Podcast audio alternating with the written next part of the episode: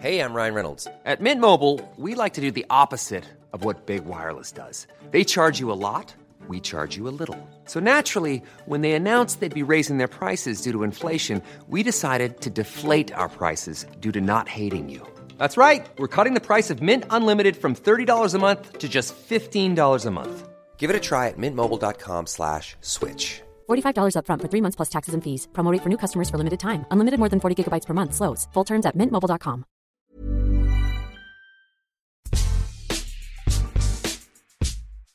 Le football, le rugby, les sports automobiles, la boxe, tous les sports ou presque ont vu un jour un réalisateur se pencher sur leur destin. Il y a eu des navets bien sûr, mais ce qui nous intéresse aujourd'hui, ce sont plutôt les chefs-d'œuvre. Lequel est le plus beau film, celui qui nous a fait rire ou même pleurer, celui qui nous a mis une claque, tout simplement? Difficile de se prononcer, me direz-vous, mais nous allons quand même essayer. Je suis Adrien Yo, vous écoutez le podcast Qui c'est le plus fort et nous allons nous interroger aujourd'hui sur le plus grand film de sport de l'histoire. Pour m'accompagner, trois personnes. David Honora, auteur de la carte de Movieland et, du, et du livre Retour à Movieland. Cette carte routière qui recense pas moins de 1800 films soigneusement sélectionnés par lui-même. Je vous le conseille vivement d'ailleurs. À ses côtés, deux journalistes de la rédaction d'Eurosport, Laurent Vergne et Bertrand Milliard. Salut à tous. Salut. Ce podcast est à retrouver sur toutes les bonnes plateformes d'écoute de Deezer à Spotify en passant par Acast ou Apple Podcast. N'hésitez pas à nous donner 5 étoiles et à vous abonner. Comme ça, vous recevrez les nouveaux épisodes directement sur votre smartphone.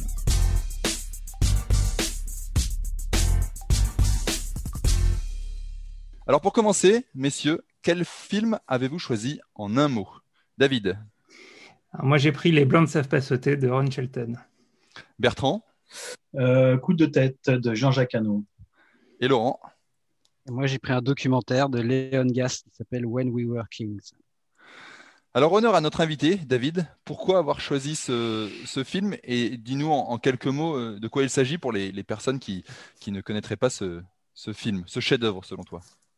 Euh, oui, un chef-d'œuvre. Alors, bah, les Blancs ne savent pas sauter, donc c'est une, c'est une comédie sur, le, sur le basket, mais plutôt le basket de rue.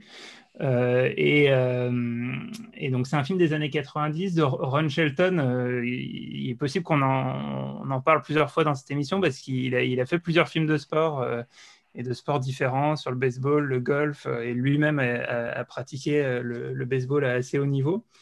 Et, Les Blancs ne savent pas sauter, du coup, c'est c'est un, film euh, je dirais, qui, est, dans un sous-genre du film de sport, qui est le, film d'arnaque. En fait, c'est très inspiré euh, euh, de films comme L'arnaqueur et la couleur de l'argent, qui était sur le billard.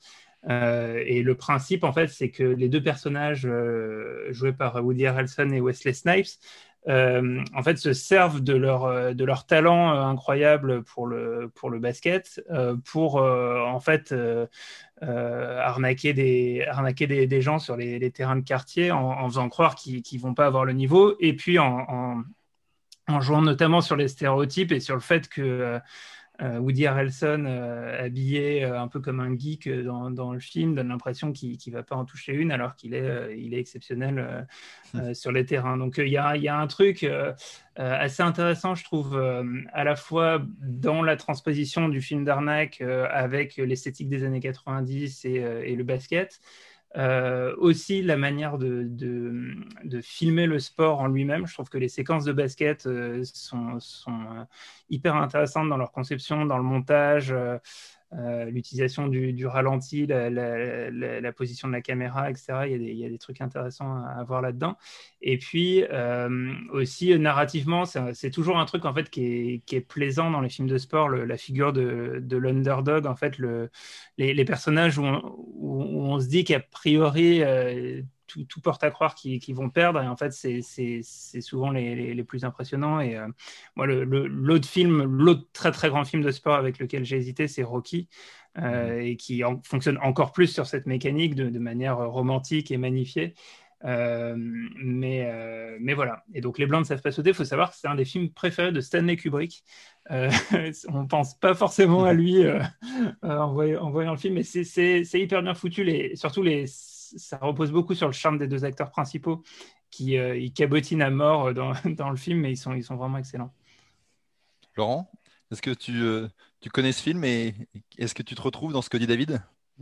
Oui, je connais ce film et oui, je me retrouve. C'est un film que j'aime beaucoup. Euh, j'étais allé le voir au cinéma quand il est sorti et honnêtement, j'en attendais pas grand-chose.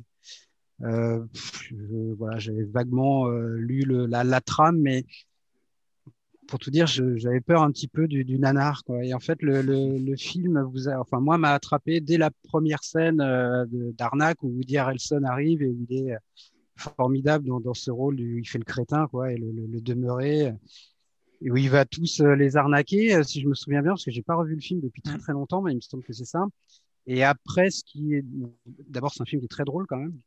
Il y a des, il y a des répliques assez fabuleuses, et euh, notamment une que j'aime bien et que je ressors souvent quand Woody Harrelson essaye de dunker. Hein, donc, euh, tout, tout, le titre du film vient de là.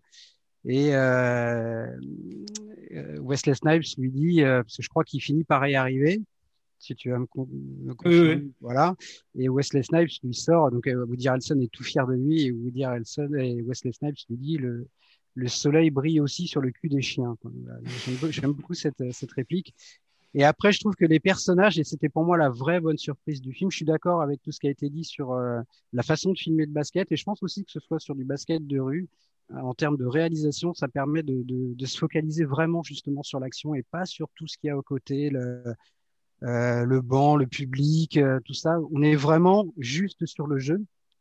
Et la, la bonne surprise pour moi, c'était que les personnages ont beaucoup plus de profondeur que ce qu'on pouvait imaginer au, au, début du film, et notamment celui de Woody Harrelson. Et donc, ouais, c'est un film que, j'aime que, que bien, qui est très plaisant, mais qui est pas que ça. Vous m'avez convaincu, messieurs. Je crois que j'ai envie de, de, regarder ce film. Que je aussi, parce que je l'ai pas vu. Tu vois?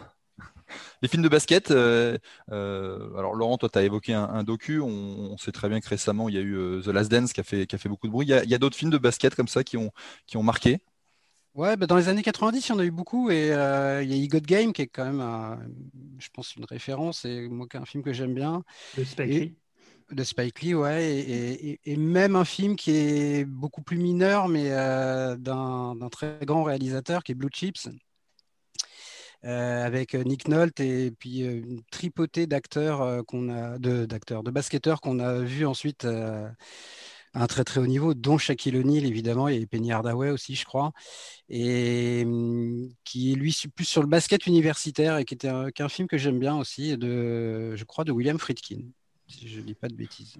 Sur, sur, sur le basket, euh, il y a aussi un, un, grand documentaire qui est souvent cité parmi les, les, les meilleurs, euh, les meilleurs films sur le sport, c'est Hoop Dreams, ouais. euh, et qui est, qui est, un documentaire qui suit en fait deux, deux jeunes aspirants à la, à, la, NBA, enfin qui, qui, veulent jouer au basket à très haut niveau.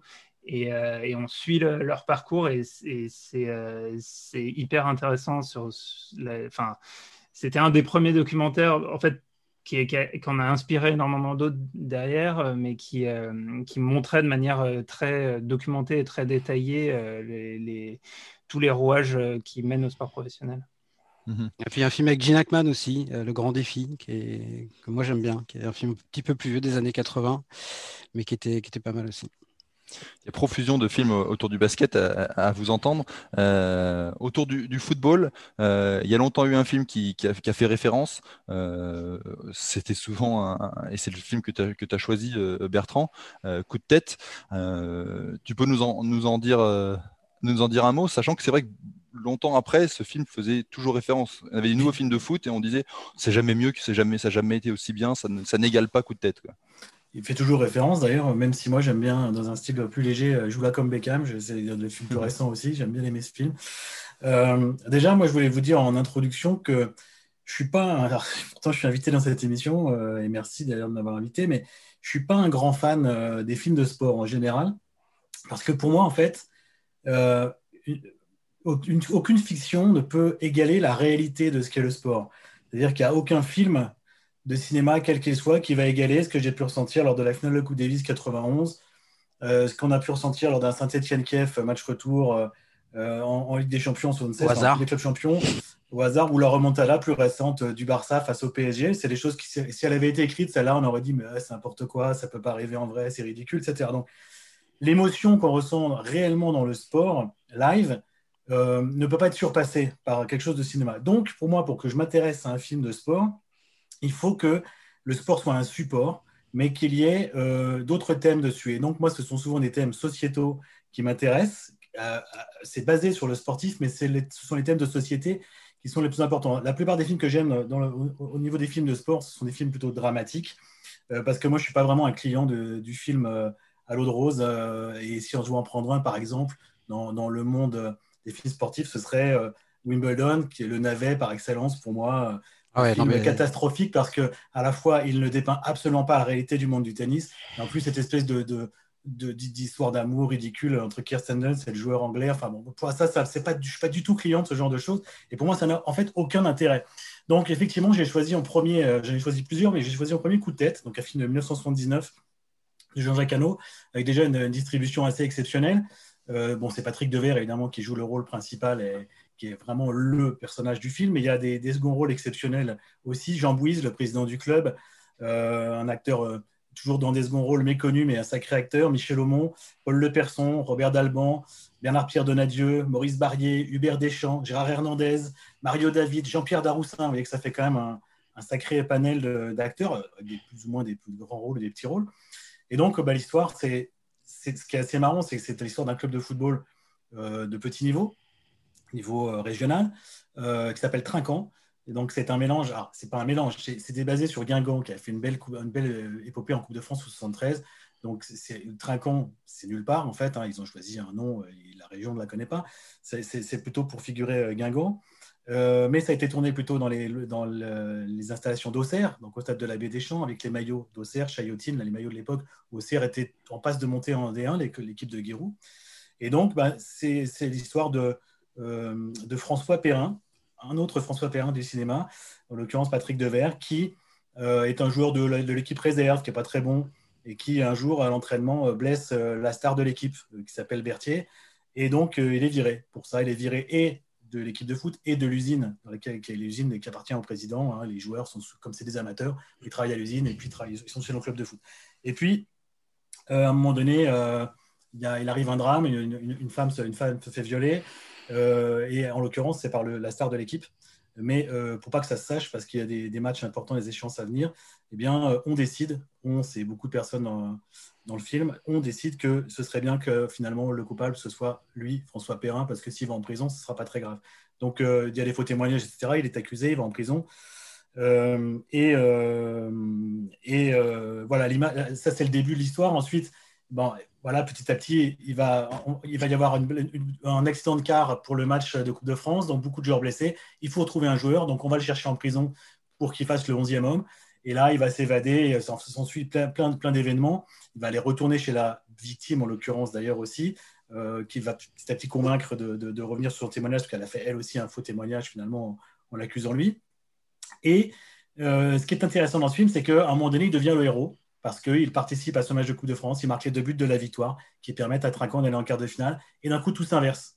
Du paria, du gars dont on se foutait complètement parce que c'était pas un très bon joueur et qu'on pouvait en faire une victime, quitte à l'envoyer en prison, c'était pas très grave, à la place d'un autre, eh bien, il devient la star, forcément, l'homme qui est adulé, à qui on va offrir plein de choses, parce que la foule l'aime bien, parce qu'il fait gagner de l'argent au président, parce qu'il fait gagner euh, des choses à, tous les gens du club et tous ceux qui sont autour. Donc, euh, Évidemment, c'est l'ironie du sort. C'est un film sur la manipulation, sur le pouvoir de l'argent, sur le statut de star euh, et la protection qui peut aller avec, sur le cynisme, évidemment, et sur l'importance aussi de la foule, puisque euh, à partir du moment où il a marqué deux buts, bah, il est aimé par la foule. Et s'il est aimé par la foule, il devient intouchable, comme l'était avant euh, l'autre joueur qui est, Berthier. Et il y a une scène d'anthologie dans ce film particulièrement. C'est la scène dite du dîner, du banquet, où en fait, à l'époque, il veut, à ce moment-là, il veut se venger, mais il ne l'a pas encore dit il invite tous ces gens-là, le président, le, patron du bar, le patron les patrons des sponsors, etc., à un banquet avec leurs épouses, également les inspecteurs de police qui l'ont giflé, baffé au moment des interrogatoires. Il fait comme si tout, allait bien, jusqu'au petit discours du président qui lui donne la parole. Et là, par euh, un monologue fantastique de Patrick Devers avec, euh, euh, où il, prend chacun à partie les uns après les autres euh, où il les menace, etc. Et où tout se retourne en fait en sa faveur parce qu'à ce moment-là, il est devenu intouchable, puisqu'il a marqué ce fameux doublé dans le match. Et donc, euh, bah voilà, ça montre beaucoup de choses en lien avec le sport. Et finalement, on se dit que c'est une vision particulière du monde du football, mais euh, des histoires, il y en a eu. Quand on pense à sports VAOM, par exemple, ça pourrait très bien être une histoire de film aussi. Ça aurait pu être un, film de Jean-Jacques Hano également. Et pourtant, c'est arrivé en vrai. Donc, c'est très intéressant sur le plan humain, sur le plan du cynisme, de la manipulation et encore une fois de, de, l'importance du statut de, la starisation et de, ce que les foules peuvent faire parce que on est personne au départ, on peut être accusé de viol à la place d'un autre et le lendemain, on devient intouchable mhm. parce qu'on a marqué deux buts dans un match de foot. David ou Laurent? Bah, moi j'adore ce film. Euh, on a souvent parlé avec Bertrand de coup de tête. Euh, la scène du dîner est effectivement formidable et s'il s'appelle François Perrin, c'est parce que le, Weber, le, voilà, le scénariste et, les dialogues sont de Francis Weber. Et c'est peut-être les dialogues les plus vachards de, la carrière de, dialoguiste de Weber. Ils sont vraiment formidables. Et notamment dans cette tirade, alors je ne l'ai plus en tête exactement, mais vous dites vous êtes un sacré tas d'ordures. Euh, il y aurait de quoi remplir euh, tout un tas de poubelles. Je ne sais plus. Enfin, elle est vraiment formidable. Et De Verre est magnifique dans cette, euh, dans cette scène-là notamment. Et hum, je crois en plus que c'est après le tournage qu'Auxerre a fait son parcours en Tour de France, en Tour de France, en Coupe de France et où Auxerre est allé jusqu'en finale de la Coupe contre Nantes. Il me semble que ça, sort, ça sort en 79, c'est l'année où Auxerre fait sa finale contre Nantes. Ça, et, je pense qu'au moment du tournage, Auxerre n'a pas encore fait son parcours. Non, et c'est Serge Maisonnès qui marque le but en finale, et Serge Maisonnès, il joue dans le film parce que c'est les joueurs d'Auxerre qui jouent dans le film, et notamment Lucien Denis, qui est devenu un de nos confrères maintenant, journaliste, notamment euh, pour RMC, qui, euh, qui jouait la doublure de Patrick Devers. C'est-à-dire qu'ils avaient dit, tiens, il faudra un gars frisé un peu la même corpulence avec la petite moustache, qu'il avait la moustache à l'époque. Et comme Patrick Devers était totalement nul au foot, ils ont pris Lucien Denis pour euh, faire les scènes de foot concernant euh, Patrick Devers. Et Lucien Denis, que j'ai réécouté en, préparant cette émission, un peu une interview de lui euh, concernant le film. Il dit qu'il n'a jamais vu quelqu'un d'aussi nul au football que Patrick Devers, que même un enfant de 5 ans jouerait mieux, qui était incapable de faire quoi que ce soit. on s'en fout en fait. Il dit qu'il assez on s'en fout complètement, mais il, dit, il, disait à Jean-Jacques Hano, j'en ai marre, euh, on ne peut plus de ton film sur le foot, on ne peut pas faire un autre thème. Il était vraiment nul. Donc Lucien Denis a fait, toutes, les, toutes ces scènes de, football euh, qui, qui ont dans le film, donc il, était loin de marquer un doublé. Mais c'est assez marrant de se dire qu'ils finalement ils ont choisi Patrick Devers pour jouer un, une star du foot alors qu'il était totalement zéro. Mais il y a un espèce d'écho quand même entre la fiction et la réalité avec le parcours de la GIA derrière qui est, assez marrant. Et euh, Jean-Jacques Hano disait à propos de Coup de tête, c'est un grand petit film. Et moi, je pense que c'est juste un grand film. Oui, et Lucien Denis, d'ailleurs, qui avait qui donc fait la doublure, avait aussi, c'est l'ironie du sort, et c'était à la même époque, marqué le but qui permet à Auxerre de monter en D1 euh, contre Cannes euh, la même année, la même saison. David, c'est un film qui t'a marqué aussi? Euh, Oui, alors moi je suis, aussi vraiment très fan euh, à la fois du film euh, et, de Patrick Devers. Je trouve que c'est un film justement qui. Enfin, c'est pas tout à fait anodin justement le fait que, que, lui soit, soit nul au foot et qu'en fait, pas mal de, parties prenantes, le, football en soi est pas vraiment ce qui les intéresse. Euh, c'est que c'est vraiment beaucoup un film sur les à côté, sur, euh, sur la, la, petite bourgeoisie de province, sur, sur la France de cette époque, euh, sur, les rapports, les rapports sociaux entre les gens. Et, en fait, pour moi, ça, témoigne d'un truc de manière plus générale sur les films de sport, c'est que euh, je pense que le, football est un des sports les, plus compliqués à mettre en scène au cinéma, notamment parce que, euh, en fait, c'est un sport qui supporte très mal le découpage. Euh, c'est un sport qui repose justement sur, sur, la, sur la durée et, et sur, l'incursion spontanée d'un moment de grâce qui va amener à un but, à quelque chose, et qui, qui, contrairement à des, euh, sports américains euh, beaucoup plus euh, justement découpés, structurés, rend très mal au cinéma parce qu'on va tout de suite avoir l'impression qu'une action, à partir du moment où elle est mise en scène et, et, et, comment dire circonscrite par le montage, on a l'impression qu'elle est fausse et qu'elle n'existe pas, quoi, parce que justement le, foot c'est beaucoup l'attente. Et, euh, du coup, je trouve que les, meilleurs euh, films euh, de foot, entre guillemets, ce sont les, films qui vont s'intéresser à autre chose, à ce qui se passe à côté. Et il y a très peu de foot, en fait, hein, dans peut-être. Très peu de foot. C'est ça. Mais de la même manière que dans Rocky, par exemple, il y a très peu de Il y, a des scènes de vestiaire, par exemple. ça, c'est comme du foot. C'est quand même, on est, on est dedans, quoi, dans les scènes de vestiaire aussi. Mais, mais, mais, dans, mais dans Rocky, il y a quand même, enfin, il y a très peu de boxe, mais tout, tout pointe vers ça. C'est-à-dire que tout, tout l'intérêt, enfin, toute la, la la, force cathartique de Rocky, c'est euh, justement euh, bah, la, séquence de fin du premier, qui est, aussi la séquence d'ouverture du, numéro 2. Et, ah, je parle que du premier. Hein. Je parle que du premier. Après, c'est différent. Mais pour moi, Rocky, j'en parlerai après quand on parle de New Kings, mais pour moi, ce c'est pas un film sur la boxe. C'est pas l'intérêt principal, en tout cas, de, du film. Et euh, bah, on, en reparlera un petit, un petit peu plus après. Mais et, du coup, juste pour, euh, pour finir sur, sur le foot et ses, à côté, il y, a un, il y, a un, autre sujet de sport, euh, moi, qui m'intéresse beaucoup, c'est le, les supporters. Et, et ça me fait penser à, un, autre, un autre film. Alors, je crois, Bertrand, que tu voudras parler d'Amor l'arbitre. encore un autre film qui est, qui, est, hyper intéressant là-dessus. Mais moi, il y a un, de mes films de sport préférés qui est, euh, qui est indirectement un film de foot parce que c'est le remake américain euh, d'une adaptation euh, de, du roman de Nick Hornby, Carton jaune, donc, qui a déjà été adapté en Angleterre avec, sur le foot. en suivant donc un, supporter qui est complètement fan d'Arsenal et, et, et, ça cause des gros problèmes dans sa, dans sa vie sentimentale et, euh, et, ses rapports avec ses proches. Quoi. Il ne peut pas aller au mariage d'une amie parce que euh, euh, il y a un match à l'extérieur contre Nottingham, contre Nottingham Forest ou je sais pas quoi, enfin qui a aucun enjeu. Et il faut, il faut absolument qu'il aille voir le 0-0 là-bas plutôt que, que d'aller au mariage de sa meilleure amie.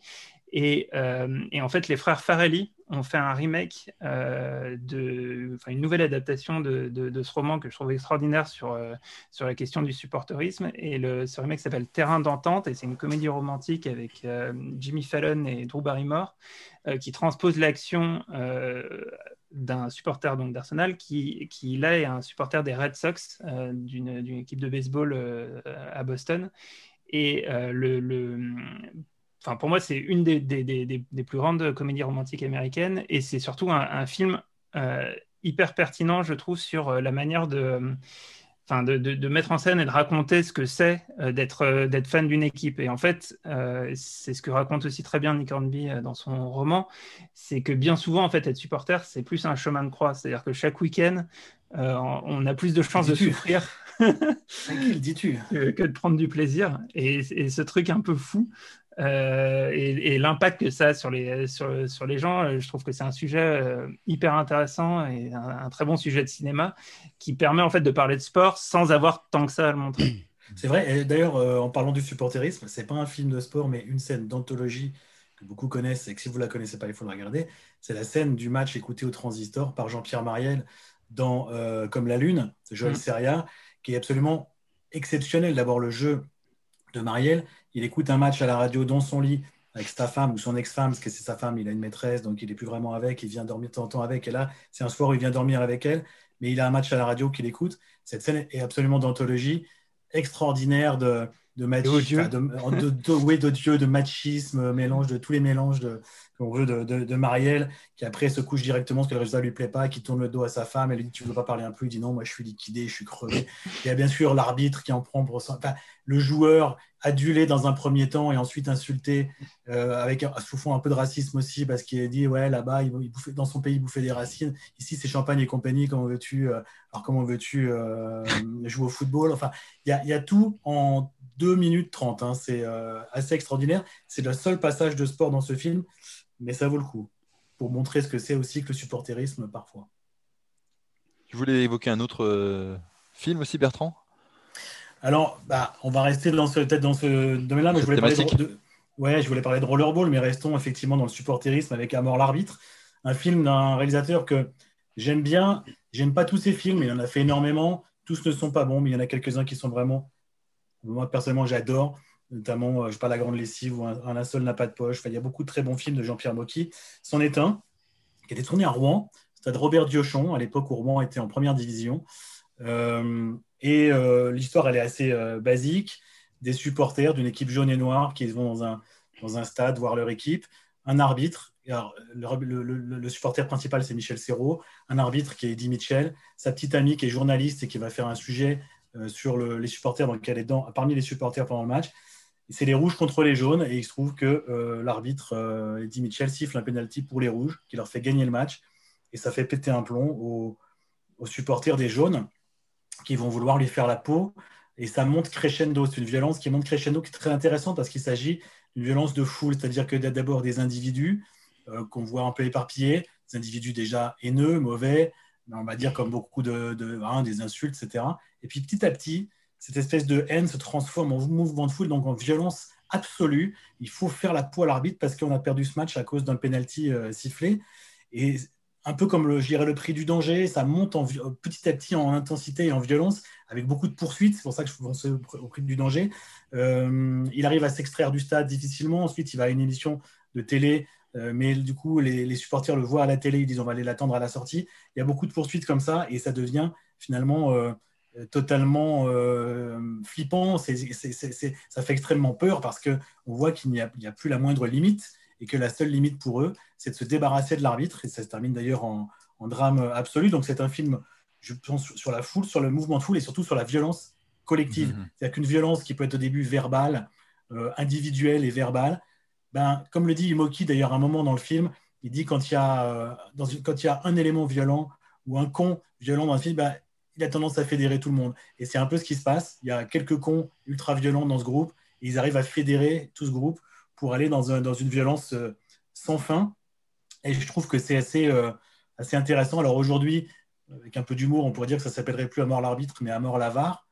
Euh, finalement, on s'en prendrait plus à, une technologie ou une machine qu'à l'arbitre lui-même. Mais très intéressant sur ce plan-là, parce que l'arbitre, lui, on voit bien, est quelqu'un complètement détaché, qui a une vie normale, qui, qui, qui, fait normalement son métier et qui se retrouve au cœur d'une une violence inouïe. Et quand on mhm. met à la fin le parallèle, on se dit, mais tout ça pour un penalty sifflé, pour une défaite d'une équipe, c'est incroyable. Et pourtant, c'est pas si loin de la réalité. C'est quand même arrivé souvent, dans le football amateur, très souvent, des arbitres euh, tabassés euh, ou pris à partie comme ça par des, par des supporters ou des, ou des gens de, l'équipe qui a perdu. Mais dans le monde professionnel, avec ce qu'on a mhm. connu avec les hooligans, etc., euh, notamment dans les pays de l'Est, aussi les fights entre, entre, entre supporters de clubs, bah, évidemment que ça a une résonance. Hein. Ça existe aussi en vrai. Donc le thème, il ne l'a pas choisi au mhm. hasard, Jean-Pierre Mocky. Si on reste sur les, la bataille, la bagarre, Laurent, toi, tu avais choisi un, film, When We Were Kings, euh, sur un mythique combat de deux légendes du, de la boxe. Oui, c'est une bagarre euh, légale, j'ai envie de dire. Là, c'est même le but du jeu.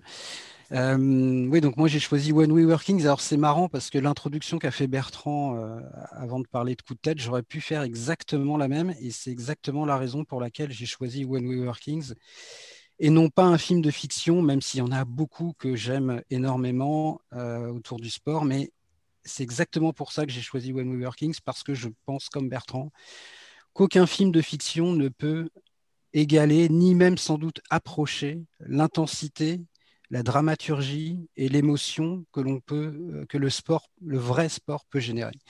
Euh, pour moi, c'est inégalable ça et même un film euh, comme Ali, par exemple, qui est basé sur le même sujet de Michael Mann, qui est un réalisateur que, j'aime beaucoup, un très grand réalisateur, et le film est très bon. Et n'y a, pas grand-chose à acheter dans ce film, euh, à commencer par l'interprétation de, Will Smith dans le rôle d'Ali, qui était quand même euh, à la fois un rôle magnifique, mais pas un cadeau, parce qu'interpréter Ali, je pense que c'était très difficile. Et je pense que ce qu'on voit dans When We Were Kings, c'est à la fois d'abord que Mohamed Ali est le seul à pouvoir vraiment incarner Mohamed Ali, et que la dramaturgie, euh, le contexte, la violence, euh, la stratégie du combat et l'émotion de ce combat entre Mohamed Ali et George Foreman, euh, il n'y a rien d'autre qu'un documentaire qui pouvait le, faire ressurgir.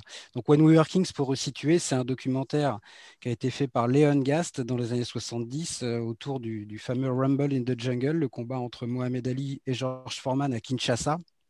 Et c'est pas neutre parce que le fait que ce combat ait eu lieu au Zaïre à l'époque et pas euh, au Madison Square Garden euh, à New York ou ailleurs aux États-Unis c'est pas neutre dans l'intérêt du film et dans le contexte du combat. Et donc on y voit dans ce film qui dure à peu près une heure et demie, bah, évidemment le combat lui-même et comment Mohamed Ali va réussir à, battre George Foreman qui paraissait invincible, hein, puisqu'il faut savoir que Ali, à l'époque, à 33 ans, tout le monde pense qu'il est un petit peu euh, sur la pente descendante, sur le déclin, alors que Foreman, lui, est le nouveau maître et celui qui a pulvérisé euh, Joe Frazier en le mettant 6 ou 7 fois au tapis en deux rounds, une boucherie. Donc, il est le nouveau champion du monde, il a une puissance destructrice, il est beaucoup plus jeune qu'Ali et, Frazier.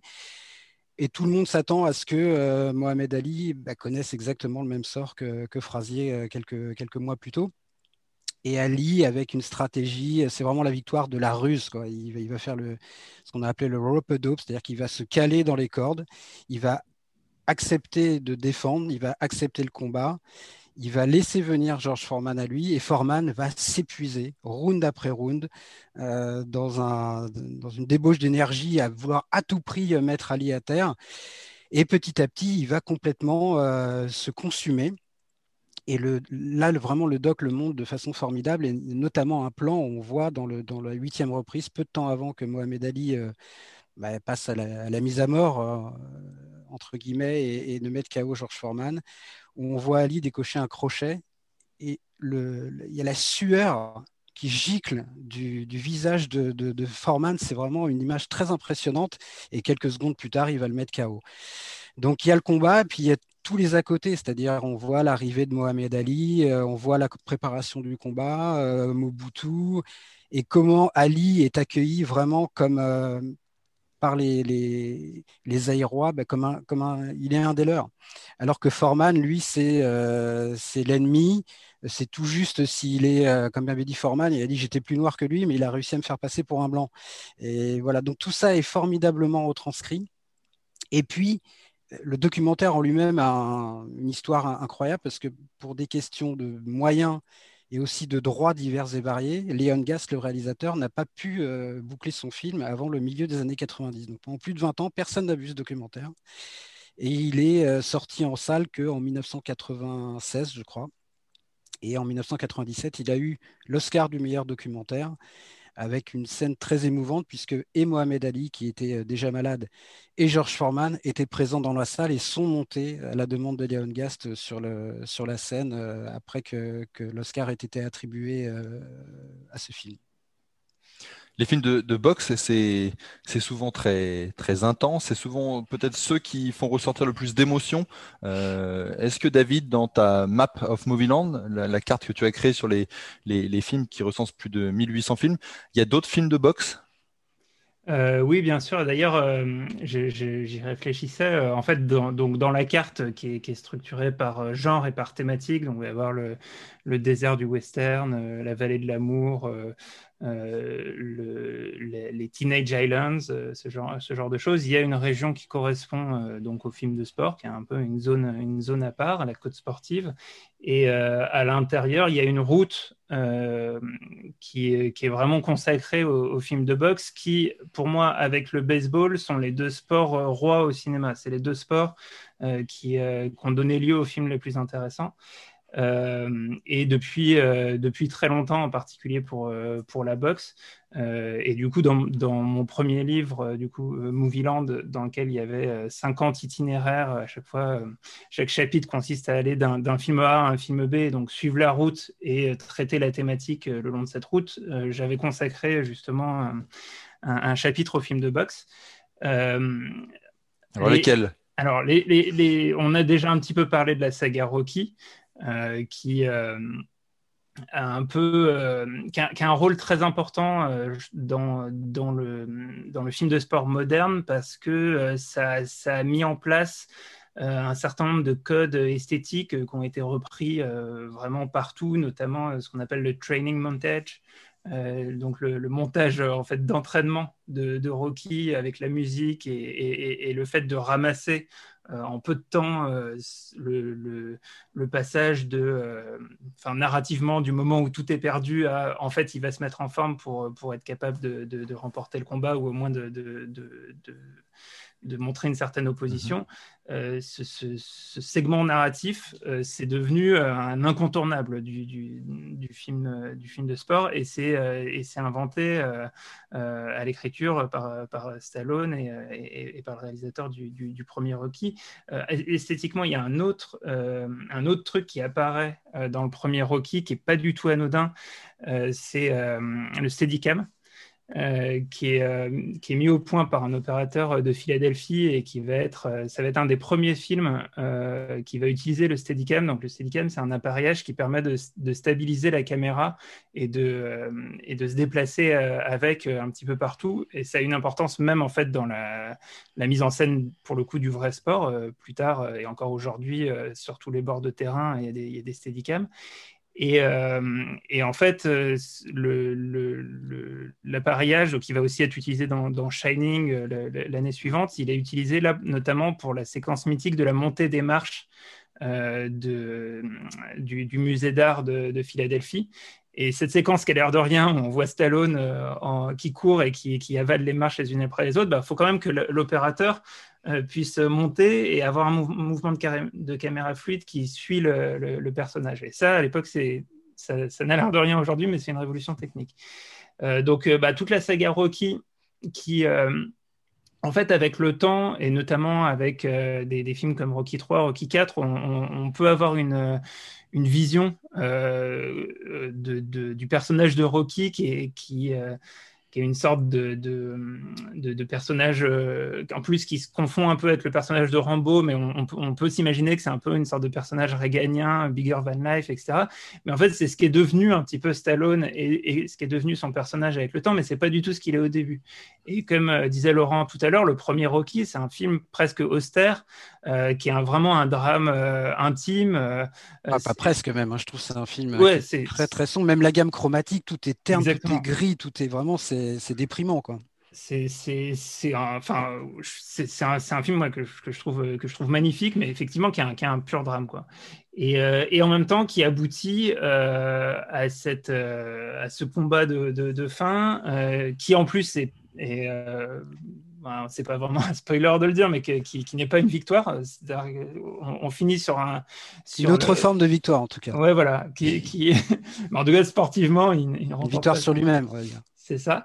Et, euh, euh, et, après, il y a ce gimmick euh, à partir de Rocky 2 qui est intéressant, c'est de, commencer exactement là où, le premier s'était terminé et qui, va, va, créer quelque chose d'hyper captivant et qui, intègre tous les, enjeux sportifs et qui, je vous rejoins un petit peu dans ce qu'on disait tout à l'heure sur le fait que euh, c'est très difficile de, créer au cinéma quelque chose qui, arrive au même niveau d'intensité de ce qu'on peut ressentir euh, euh, quand on suit le sport et encore plus quand on a un attachement émotionnel à une équipe ou à, un sportif. Mais ce que je trouve extraordinaire avec Rocky, c'est le fait d'avoir réussi à créer un sportif de fiction pour lequel on va avoir un attachement quasiment similaire à, un sportif de la, de la vie réelle. Il y, y, a un enjeu dans le, dans, dans, dans, le, presque dans le palmarès de Rocky euh, qui, qui, le situe euh, euh, dans, dans, le réel. Et, ça, c'est, je, me permets, David, ce qui est marrant, c'est que le fait que avec cette saga, c'est un peu comme si on suivait la carrière en fait de ce boxeur. C'est ça qui est, qui est, assez dingue. Et, et, tout à l'heure, Bertrand disait qu'on ne pouvait pas, si on mettait certains matchs qui ont vraiment existé, avec des scénarios invraisemblables, qu'on les transposait dans, au cinéma, on dirait c'est n'importe quoi. Et ça me fait penser que Stallone, euh, qui est un dingue de boxe, hein, avait mmh. assisté, euh, je crois que c'était en 92 ou 93, il y a eu un, championnat du monde des lourds entre, euh, je crois que c'était Riddick Bove et Vander Holyfield avec un scénario complètement fou, les boxeurs vont à terre à tour de rôle, et puis à un moment donné, un truc dingue, il y a un type qui tombe sur le ring en parachute. Sur le, c'est au César Palace, il me semble, à Las Vegas. Et le gars arrive, il tombe au milieu du ring, le combat est interrompu pendant 20 euh, minutes. Et Stallone est interrogé à la télé américaine, je crois que c'était sur HBO, et il dit Mais si j'avais mis le quart de la moitié de ce qui s'est passé ce soir dans un des Rockies, on m'aurait pris pour un gros mytho. Donc euh, parfois, la, fiction euh, va pas plus loin que la réalité. Et c'est vrai que il y a eu un peu de surenchère au fur et à mesure des Rocky euh, en termes de, scénario, mais finalement, c'était pas toujours euh, si invraisemblable. Et, l'autre truc, c'est que moi, quand je me sens, quand j'avais vu les Rocky, à un moment donné, je me disais Rocky 4, mon Rocky 5, et le mec là, il a 45 ans, ça devient un peu n'importe quoi. Et puis, peu de temps après, il y a George Foreman qui est revenu et qui est devenu redevenu champion du monde des lourds à, je sais pas, 44, 45 ans. Donc, finalement, là aussi, il avait presque précédé la réalité.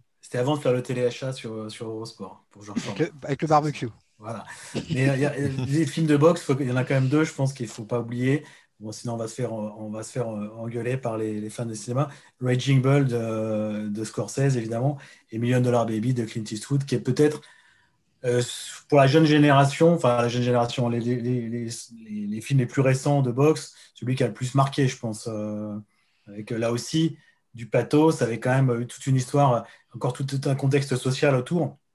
Mais euh, la boxe, elle est quand même très, très présente dans ce film. Et euh, euh, il, est, il, était assez marquant aussi. Celui-là, je ne l'ai pas pris parce que, d'abord, c'est pas un de mes films préférés et que je ne suis pas un grand fan de boxe ni des films de boxe en, règle générale, mais c'est quand même un film qui a marqué beaucoup de gens, qui a été beaucoup vu et qui était très intéressant. Tu, parles de Raging Bull ou de... Non, je parle de, de No Million Dollar Baby. No Raging Bull, pour moi, c'est au-dessus.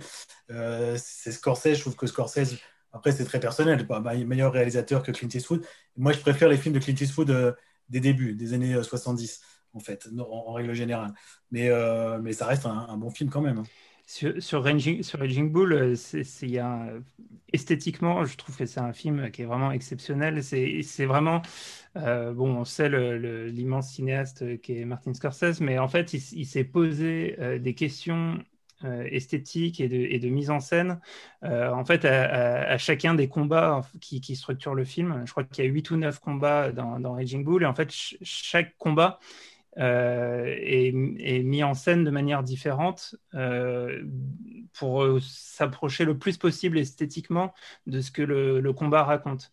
Et euh, donc, c'est un, bon, un, film qui est sublime, en noir et blanc. Il y a une prestation de Robert De Niro euh, bon, euh, qu'on raconte souvent. Il a, il a, pris je ne sais pas combien de kilos pour pouvoir faire le rôle, etc. Et, il est complètement dans la, méthode acteur studio. Donc, il est, il est totalement dans le, personnage de Jake LaMotta qui a inspiré le, film. Mais au-delà de ça, il y, a, vraiment une, une, inventivité visuelle qui est, passionnante. Et il y a un autre grand film de, boxe qui, est considéré par Scorsese, d'ailleurs comme son préféré. C'est un film de Robert Wise qui est plus ancien, il s'appelle euh, Nous avons gagné ce soir, euh, The Setup, le titre original.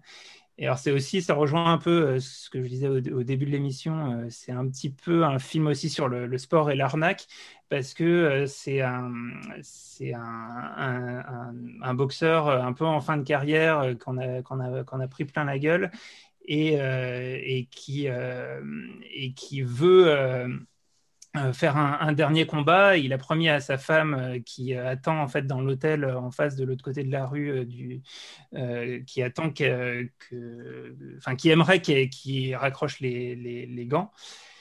Et, il veut absolument, il veut absolument faire ce combat. Et, et en fait, il apprend au milieu du combat qu'il est prévu qu'il se couche en fait. Alors que, alors que contre toute attente, il, il, a, il a l'ascendant et il va il pense qu'il va pouvoir gagner, qu'il va pouvoir euh, finir là-dessus. Euh, il apprend que en fait son combat a été, euh, vendu par des mafieux et, on lui demande de, se coucher. Et, en fait, il y a tout ce dilemme moral sur est-ce qu'il va le faire, est-ce qu'il va prendre le risque de du coup de devoir faire face à, à des gros soucis en sortant, etc. Euh, et, c'est un film qui est quasiment en temps réel, avec aussi le point de vue de, la femme qui attend et qui va faire un tour et qui ne veut pas assister au combat, etc. C'est un film qui est vraiment magnifique et euh, extrêmement bien mis en scène et que, que j'invite à redécouvrir. Et si, si, on parle de. Euh, juste pour revenir sur Raging Bull, c'est pas très étonnant, au-delà que la boxe soit un des sports les plus simples à filmer, parce qu'il n'y a que deux protagoniste dans un environnement, euh, voilà, c'est un carré, c'est assez, on n'est pas sur un terrain de foot euh, avec, euh, avec 22 joueurs. Mais c'est aussi le fait que les boxeurs sont des personnages, dans l'histoire de la boxe, il y a vraiment des personnages qui, sont invraisemblables peut-être plus encore que, que dans d'autres sports. Et, et c'était frontal aussi, par rapport à, un sport comme le. ouais, mais au-delà de la boxe elle-même, le personnage de Jack LaMotta est, est, vraiment. Enfin, j'ai presque envie de dire que Raging Bull pourrait se passer des scènes de boxe et, resterait quand même un film passionnant. Oui, bien. Euh, c'est ça la force de la boxe aussi. Euh, Adrien, je ne sais pas si tu avais prévu cette thématique, mais il y a aussi des films qui ont été faits sur des, sports qui n'existent pas, qui ont été inventés. Vas-y, ça nous moi, intéresse. moi, j'avais choisi euh, Rollerball, un mhm. film de, 1975. moi, je reste très années 70. Hein, connaissez ou pas d'ailleurs, mais enfin, je suis très, très 70s euh, en, musique et en cinéma. film de Norman, Norman Jewison, avec James Caan dans le rôle principal.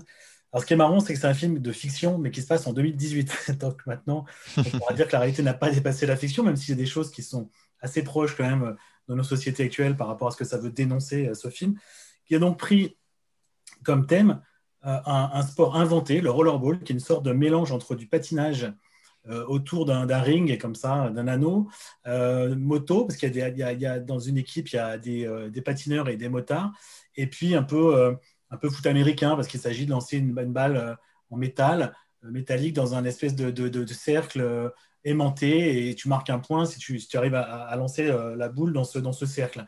Donc ça, c'est la base. C'est un sport extrêmement violent où tout est permis quasiment. Alors il y a, des pénalités, il y a des règles au début, en tout cas. Ils s'en affranchissent de plus en plus au fur et à mesure.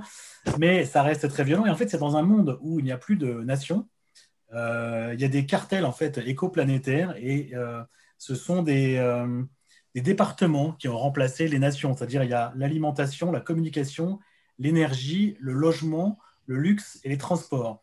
Donc tout le monde vit, alors ça c'est la différence avec aujourd'hui, ce n'est pas le cas malheureusement, tout le monde vit dans une espèce de confort matériel euh, et il n'y a plus trop de pauvreté. Mais en revanche, il y a toujours la violence inhérente à l'être humain et donc il faut l'exprimer d'une autre manière. Elle ne va pas s'exprimer socialement dans les combats sociaux puisque a priori il n'y en a plus, mais comme l'individu est quand même une chape de plomb sur l'individu, bah, on dit il faut quand même, euh, euh, un peu comme les jeux du cirque à l'époque, il faut qu'il y ait un truc pour que les, gens puissent exprimer leur violence. Donc on leur invente ce sport hyper violent qui est le, le rollerball. Et mais la star, alors voilà, c'est que la star du jeu, qui est donc incarnée par James Caan, va, comprendre un peu les rouages du truc, parce qu'on voudrait que, en fait, le, gars qui chapeaute tout ça, le dictateur, on va dire, pour être un peu, pour euh, réduire un peu les choses, il voudrait que euh, ce soit le sport qui soit euh, le roi et qu'il n'y ait pas d'individu qui dépasse. Parce qu'on est dans une société où l'individu ne dépasse plus. Et malheureusement, James Caan, petit à petit, lui, devient euh, la légende de ce sport, à l'image d'un Maradona, ou comme ça. Et donc, il devient plus important que le sport. Et, c'est ce qui et donc, on veut qu'il prenne sa retraite, mais lui veut jouer euh, le, dernier, match, la finale, etc. Il va finir par la jouer euh, et, elle a gagné dans un match où là, il n'y a plus du tout de règles. C'est l'ultra-violence. Il y a des morts, il y a un combat euh, sans fin. Même le public n'adhère plus parce que finalement, il n'y a plus de règles. Mais c'est lui qui va sortir vainqueur en épargnant d'ailleurs le dernier sur l'autre, dernier survivant de ce combat. Et il, il remporte finalement le combat ultime, non seulement en gagnant le match, mais surtout en devenant la légende de ce sport qui est le rollerball, et en montrant donc que l'individu finalement est plus fort que l'État, euh, que l'individualisme reprend le pas mhm. par rapport à des dictatures qui veulent totalement l'étouffer. Donc c'est un film encore une fois de société, hein, comme, comme ceux, les autres que j'ai choisis, avec des thèmes euh, euh, très sociétaux. là, de la science-fiction en plus un petit peu. Mais voilà, il y a un moment où il va quand même voir l'ordinateur où tout est numérisé, tous les, tous les, tout, ce qui, tout ce qui se passe est numérisé, etc. Et finalement, c'était avant Internet et tout. il y a des choses qui sont euh, euh, qui préfigurent un peu ce qui, ce qui, va se passer à l'avenir dans ce film. Donc, sport inventé, déjà intéressant, je trouve. Le sport est, en lui-même, il est intéressant. On aurait presque envie de voir des matchs de rollerball. Et puis, euh, inventé au service, encore une fois, d'une d'une critique de, de la société au travers des dictatures et, là, en l'occurrence, de, de l'individu bafoué, on va dire. Mhm. Il y, a, eu un remake, euh, oui. malheureusement. Euh, enfin, pas, vraiment malheureusement. En fait, c'est euh, John McTiernan qui, pour le coup, est un, immense réalisateur et surtout un, très grand metteur en scène de l'action et de, l'espace. Enfin, quand on voit un film comme Die Hard, on, voit que c'est un, ou, à la poursuite d'Octobre Rouge, que c'est vraiment un, génie de la, de, la mise en scène par euh, la représentation des personnages dans l'espace. Et donc, on se dit que pour un film de sport, un film comme Rollerball, il aurait été le cinéaste parfait. Malheureusement, la production du film a connu plein de, problèmes et le résultat est très décevant. Mais il y a eu un, remake au début des années 2000 avec Jean Reno d'ailleurs que, vous. Ils ont repoussé la date, non Ils ont repoussé la date de, de l'action parce que du coup. Ouais, je pense. Pas tant que ça, non. En plus, euh, je crois que euh, ça se passe aussi au début des années 2000. Dans, enfin, il y, y, a plein de problèmes de cohérence, etc. dans, dans le film, mais, euh, mais, voilà. Il y avait un truc qui m'intéressait, David, peut-être pour, pour conclure. tu parlais tout à l'heure des meilleurs films qui étaient des films de boxe, si je ne m'abuse, et de baseball. Oui. Euh, est-ce que tu aurais des exemples, un, exemple ou deux de films de baseball pour euh, que, nos auditeurs euh, pourraient, pourraient aller voir? Alors, des, films de baseball, il y en a, il y en a eu vraiment beaucoup parce que ça, reste le sport le, plus, je dirais, le, plus généralement populaire aux États-Unis aussi à, tous les niveaux, tous les âges, etc. C'est un, sport qui est, vraiment très, vrai aujourd'hui quand même. en tout cas, qui, qui a longtemps été était euh, pratiqué par vraiment beaucoup d'Américains, en tout cas surtout enfants. Euh, du coup, il y a, j'ai trois titres en, tête. Il y, en, a un qui est vraiment très américain, c'est euh, The, Bad News Bears, qui est un, qui est un film d'enfants sur une équipe de, de, baseball d'enfants et qui est, qui est qui est, très marrant et qui est très, enfin, qui permet vraiment de voir justement le, rôle du baseball dans, la société américaine et notamment à l'école. Euh, un, autre, euh, un autre film que, j'adore, c'est euh, un film de, Penny Marshall qui s'appelle Une équipe hors du commun, qui est sur une, équipe féminine de baseball pendant la guerre, en fait, pour remplacer les, hommes qui sont, qui sont du coup pas disponibles. la Ligue de baseball avait imaginé de remplacer par des femmes. Et donc, c'est un, un, film avec euh, euh, Gina Davis et, Madonna et Tom, Hanks dans le rôle du, du coach alcoolique. et qui est, qui est enfin, c'est un, un, film très très bien écrit avec des personnages, enfin, chacun des personnages de l'équipe fonctionne très bien entre eux et c'est très intéressant. Et un, un, film plus récent, c'est Le Stratège, Moneyball en anglais, euh, et euh, qui, est, euh, qui est un film sur l'approche ou l'incursion des statistiques dans le monde du sport, en particulier dans, dans le baseball, et qui se heurte du coup aux, aux, recruteurs et aux coachs qui, eux, préfèrent justement le, le juger, le, le, ressenti, etc. Euh, et, ce que je trouve euh, euh, magnifique dans, dans, dans, ce film, c'est il y, y, a une réplique qui revient, c'est comment ne pas être romantique à propos du baseball. Et en fait, il y, y, a ce truc où, où en fait le, côté très froid des statistiques va réussir à, se renverser et devenir plus humain et plus justement romantique que qu'autre chose. Et, on, et pour un sport qui est euh, surtout en France où le, baseball n'est pas forcément très connu, on, a du mal à comprendre les règles et c'est quand même un, sport qui, est assez, euh, assez complexe à suivre. Euh, je trouve le, film très réussi là-dessus et sur la capacité en fait à nous faire adhérer à, un moment, il, y a un record qui doit être battu et toute la séquence euh, qui accompagne ce, ce, record, euh, moi, me bouleverse à chaque fois. Et, euh, je trouve que c'est un très très bon film avec, avec Brad Pitt dans le rôle principal et, et, Jonah Hill en, acolyte. Mhm. assez efficace. Je suis d'accord, c'est un super film. Et je ne sais pas si on a encore deux minutes. Si, si, bien sûr. On a été très long. Tu vas, tu vas nous gronder. Non, non, vas-y, parce que moi je veux aussi évoquer un autre genre de film. Vas-y. Très rapidement, parce qu'on est sur les sports US et un des films où j'ai ressenti qu'on se rapprochait le plus de l'intensité de ce que je peux euh, connaître en tant que spectateur, c'est sur le football américain. C'est un film d'un réalisateur dont je ne suis pas un immense fan, mais euh, voilà, c'est Any Given Sunday, l'enfer du dimanche, euh, qui est sur le foot américain, sur la NFL. Et la façon dont Oliver Stone euh, a utilisé l'espace du terrain et la façon dont il a filmé ce sport euh, était vraiment très impressionnante, à tel point que la NFL l'a consulté après le tournage pour essayer de, récupérer des idées sur la façon dont elle pouvait faire évoluer euh, la manière de filmer ce sport. Donc c'est un et puis c'est un des rôles de Pacino que je préfère et pourtant il y en a beaucoup. Ça me fait penser à, un autre film et je m'en voudrais de pas parler de, sport mécanique parce qu'on n'a pas du tout évoqué le, mhm. le, sujet alors que c'est peut-être dans les, ces dernières années le, un des genres où il y a eu le plus de films qui sont sortis avec euh, là récemment encore euh, le, le Mans 66 euh, et même Rush il y a quelques, il y a quelques années sur la, la, la, guerre entre enfin la guerre la bataille pour le titre entre Nicky Lauda et James Hunt. Mais un autre film qui me fait penser à, à ça Laurent et le côté voilà très immersif peut-être que qu'il y a pu avoir c'est le film Le Mans de, de, de Steve McQueen qui est qui est sorti en 1971 et c'est un film alors c'était ça n'a pas été un, énorme succès hein, c'était un film c'est pas on parle pas forcément de chef-d'œuvre mais c'est des il y a eu des scènes qui ont été tournées pendant une édition des 24 heures du Mans de 1970 euh, il y a même eu un, des acteurs qui a dû être qui a dû être amputé. Euh, et, pour le coup, c'est un vrai film de, de sport mécanique, de course où on est au cœur de la. Il n'y a pas grand chose, il n'y a pas une énorme histoire, une petite histoire, une petite amourette qui se crée entre Steve McQueen et, une, une, femme qui a perdu son, son, compagnon l'année d'avant dans, dans, dans, un accident justement au. Mais on est vraiment dans la course pure. Et euh, voilà, ça a le mérite de, ça, a le mérite de, d'exister. moi, c'est un des films qui m'a qui m'a marqué, qui m'a fait aimer les, les sports mécaniques. Donc je me disais que c'était intéressant aussi d'avoir ce genre de film représenté parce que voilà, on en, on en voit quand même régulièrement euh, ces dernières années. Voilà, messieurs. Tout à fait.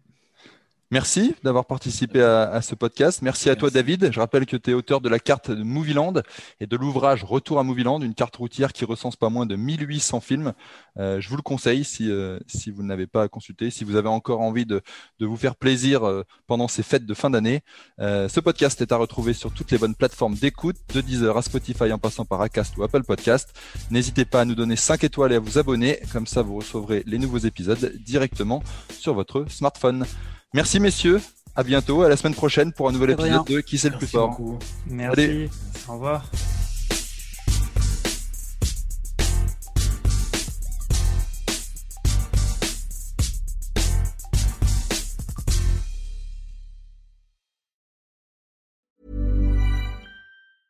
Mom deserves the best, and there's no better place to shop for Mother's Day than Whole Foods Market. They're your destination for unbeatable savings, from premium gifts to show-stopping flowers and irresistible desserts. Start by saving 33% with Prime on all body care and candles. Then get a 15-stem bunch of tulips for just $9.99 each with Prime. Round out Mom's menu with festive rosé, irresistible berry chantilly cake, and more special treats. Come celebrate Mother's Day at Whole Foods Market.